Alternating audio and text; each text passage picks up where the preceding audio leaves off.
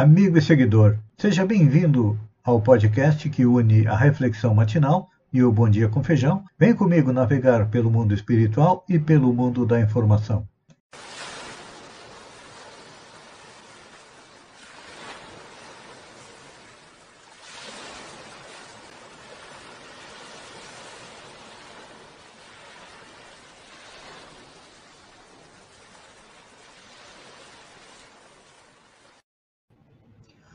Olá, amigo e seguidor. Seja bem-vindo à nossa live diária da Reflexão Matinal, onde eu convido você para irmos juntos em direção ao nosso coração, para lá, como jardineiros espirituais, elevar templos às nossas virtudes e também cavar masmorras aos nossos vícios, porque as virtudes e as qualidades são o combustível da nossa evolução. E os vícios e defeitos são aquilo que a entrava. Então, precisamos aumentar as boas e diminuir as más. E a nossa reflexão de hoje é a respeito da ignorância conveniente. Está em Lucas, capítulo 10, onde ele coloca: Então Jesus lhe disse: Respondeste corretamente, faze isso e viverás. É. O que Lucas quis dizer, nos esclarecer, é sobre o problema básico do homem, que não é tanto falta de rumo e orientação. Desde muito cedo, ele sabe o que fazer, porque a misericórdia divina nunca o deixou sem roteiro seguro para o caminho. Mesmo antes do advento do Cristo, a lei áurea das crenças religiosas primitivas já ensinava a necessidade de se fazer ao próximo o que deseja que para ele ele faça. Passamos aí inúmeras encarnações é, ouvindo isso.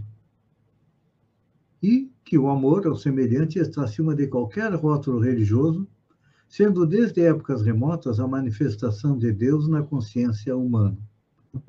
Segundo Lucas, o intérprete da lei, que sabatina o Cristo, a respeito do que deveria fazer para herdar a vida eterna, de antemão já conhecia a resposta. Faltava-lhe justamente o quê? O que insistia em continuar ignorando, ou seja, a sua prática. É. Este é o grande problema que Jesus é, teve na sua passagem pelo planeta e passados dois mil anos, nós continuamos com esse problema, ou seja, o quê? A prática. Então, é muito possível que nos dias que correm, se o homem voltasse a se deparar com a figura de Jesus, percorrendo os caminhos humanos, com certeza iria questioná-lo da mesma maneira: Mestre, que farei para herdar a vida eterna? É, aquele representante da humanidade omissa, não lhe pergunta sobre o que faltava conhecer, mas sim o que deveria fazer. Porém, ante a resposta incisiva que obtém, no intuito de eximir-se da responsabilidade, alega não saber quem é seu próximo. E muitas vezes nós perguntamos também, mas quem é o nosso próximo? A palavra proximidade já nos diz de alguém que está ao nosso lado. Então, o próximo é o esposo, é a esposa, é o noivo, a noiva, é o namorado, a namorada, é o amigo, é também o inimigo. Este é o grande problema que nós não reconhecemos a quem está do nosso lado como o próximo. Para nós, o próximo é uma figura de linguagem, é alguém distante que a gente não consegue reconhecer. E então, como a gente não o reconhece, pensamos que não temos aí a responsabilidade de amar e de fazer ao próximo aquilo que queríamos para nós. E aí pensamos de uma maneira inversa. Pensamos que o próximo é que deve fazer aquilo que nós queremos.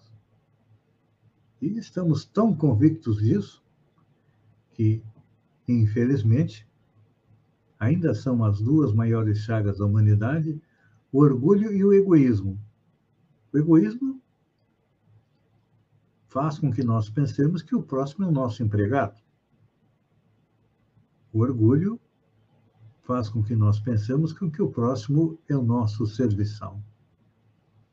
E aí, nós nos eximimos da responsabilidade de fazer ao próximo aquilo que queríamos para nós.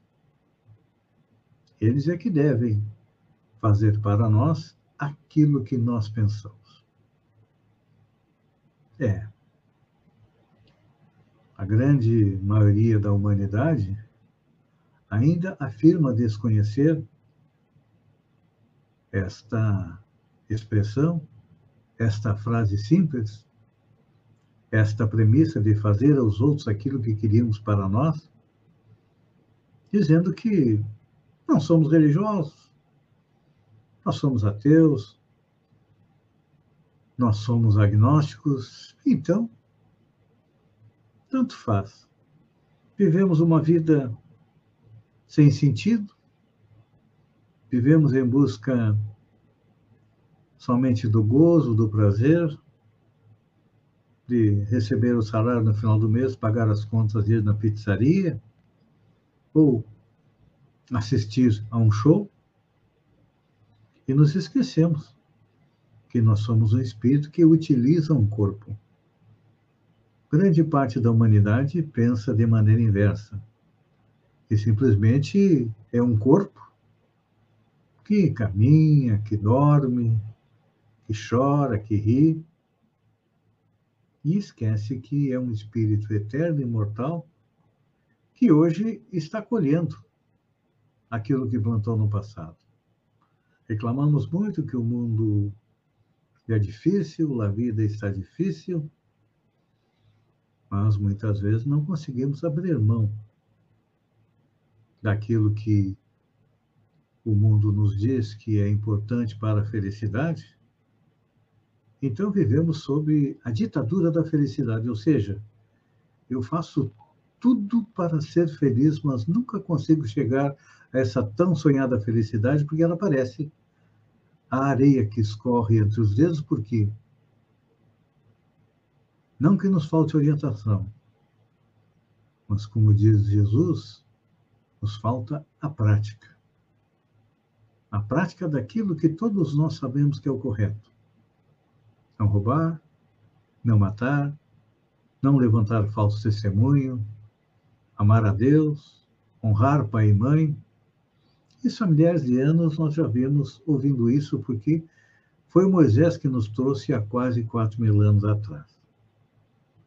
Depois, quando Jesus nos traz a lei do amor, nós também pensamos que o amor, em um sentido egoísta, é as pessoas me amarem e faz, me fazerem feliz. E então, eu não amo ninguém. Eu não auxilio ninguém, porque eu acredito que os outros é que devem me fazer feliz e me amar. Então, esta ignorância, num primeiro momento, nos parece conveniente, porque nós utilizamos e usamos todos que estão à nossa volta, mas quando chegamos na parte espiritual, compreendemos o erro que nós cometemos, a pretexto de desconhecer a lei do amor, que quando chegamos lá nós compreendemos que ela está na nossa consciência, e então pedimos aos Espíritos mais uma oportunidade. E como Deus é amor, sempre nos dá novas oportunidades, mas as condições da nova oportunidade são mais difíceis do que na vida de hoje. Então, pense nisso, amigo seguidor.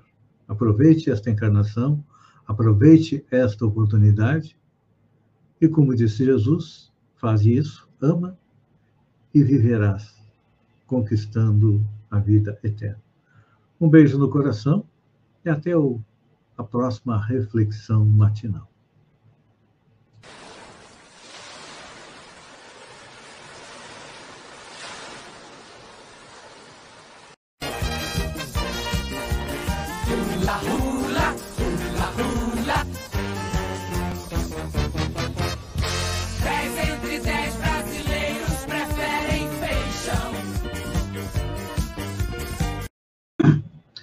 Olá, amigo e seguidor. Seja bem-vindo à nossa live do Bom Dia com Feijão, onde eu convido você, vem comigo, vem navegar pelo mundo da informação com as notícias da região, Santa Catarina, do Brasil e do mundo. Começamos com notícia da região. Fraudes na farmácia popular.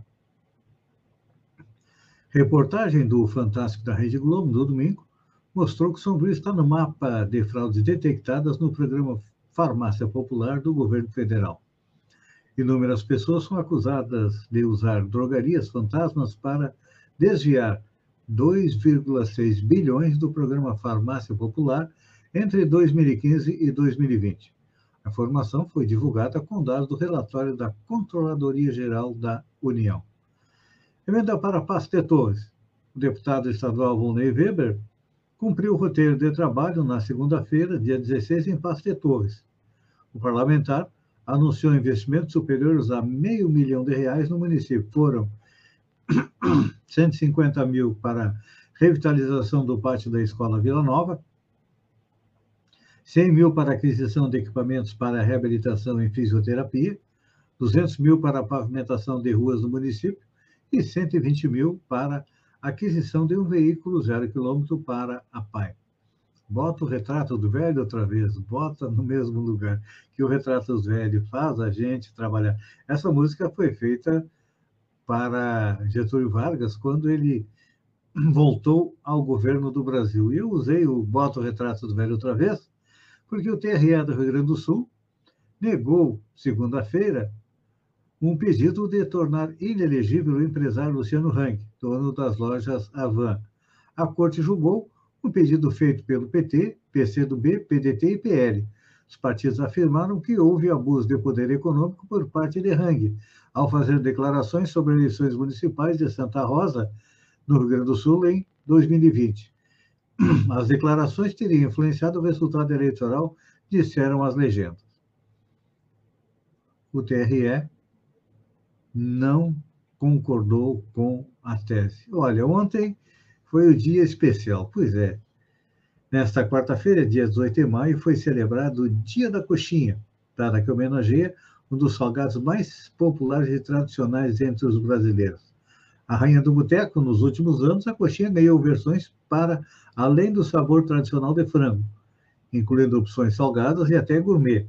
A origem da receita é um tanto incerta, mas uma das versões mais aceitas atualmente é que o salgado foi inventado no período colonial, por uma confeiteira que decidiu desfiar parte de um frango, envolver em massa e dar para o filho da princesa Isabel, que se recusava a comer outra coisa além de coxa de galinha frita. Um belo dia, sem os cortes inteiros à disposição, a cozinheira inventou o quitute com sobras para agradar o menino e agradou todos os brasileiros. Olha só. Depois, na segunda noite de neve, em Santa Catarina, a polícia teve que espalhar 300 quilos de sal é, para que os carros não derrapassem. Pois é. A Polícia Militar Rodoviária de Santa Catarina espalhou cerca de 300 quilos de sal na SC-110 que liga Urubici a São Joaquim, após a rodovia ficar coberta de neve na madrugada do dia 18. O produto foi usado para derreter o gelo que formou no trecho, segundo a corporação. Depois do descongelamento, os policiais retiraram o sal da pista que não precisou ser bloqueado. De acordo com a Defesa Civil, os termômetros de Urubici marcaram 0,2 graus centígrados. Já em São Joaquim, a mínima foi de 0,1. Por conta da tempestade subtropical Iaquecã, fenômeno que influenciou o tempo desde terça-feira, a ventania registrada fez com que tombasse um caminhão com motorista dentro. O caso aconteceu na Serra do Rio do Rastro, em Bom Jardim da Serra. Na cidade, a velocidade do vento chegou a 157 km horário, ou seja, uma velocidade semelhante à que foi registrada no furacão Catarina. Ministro Dias Toffoli rejeita pedido de investigação de Bolsonaro contra Alexandre de Moraes. O ministro Dias Toffoli, do Supremo Tribunal Federal, rejeitou nesta quarta-feira o pedido de investigação apresentado pelo presidente Jair Bolsonaro contra o ministro Alexandre de Moraes, também do STF. A notícia crime foi apresentada por Bolsonaro na terça-feira e alegou suposto abuso de autoridade por parte de Alexandre de Moraes. Presidente da República argumentou que o chamado inquérito de fake news, no qual é investigado, não se justifica. É, ele está querendo tirar o dele da reta, né? Porque realmente, olha, como é que é? Tinha uma sala no Palácio Alvorada que comandava e comanda as fake news. Então, o presidente Bolsonaro não tem a mínima razão. Estamos cada vez mais próximos de uma catástrofe climática, diz Antônio Guterres sobre o novo relatório da ONU. A Organização Mundial de Meteorologia, desculpem, OMM, divulgou nesta quarta-feira uma nova edição do relatório Estado do Clima, que já confirma que os últimos sete anos têm sido os mais quentes já registrados no planeta. Em análise do documento, o secretário-geral das Nações Unidas, Antônio Guterres, afirmou que o sistema energético global está quebrado e, com isso, é que estamos cada vez mais próximos de uma catástrofe climática.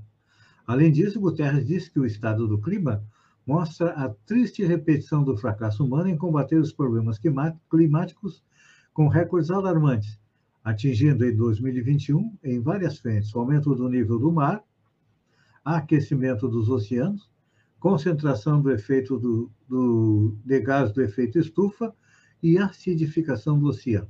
Então, o secretário-geral aponta que os combustíveis fósseis são um caminho sem saída e ressalta ainda que a guerra na Ucrânia e seus efeitos sobre o preço da energia é outro aviso de que o mundo acorde para as mudanças climáticas.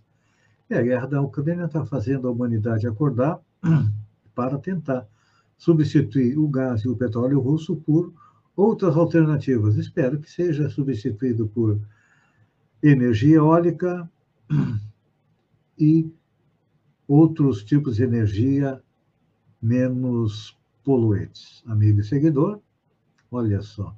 Após três décadas, McDonald's anuncia a saída da Rússia. O McDonald's anunciou nesta segunda-feira, dia 16, que vai se retirar totalmente da Rússia. A rede fast food dos Estados Unidos afirmou que já iniciou o processo para a venda dos seus ativos no território russo. E hoje, o Google da Rússia é, pediu falência. Então, os russos estão ficando cada vez mais isolados. Até quando? Não sei. Espero que não acabe numa guerra nuclear. Amigo e seguidor, Obrigado pela companhia. Fiquem com Deus e até amanhã, às 6h50, com mais um Bom Dia com Feijão. Um beijo no coração e até lá. Então.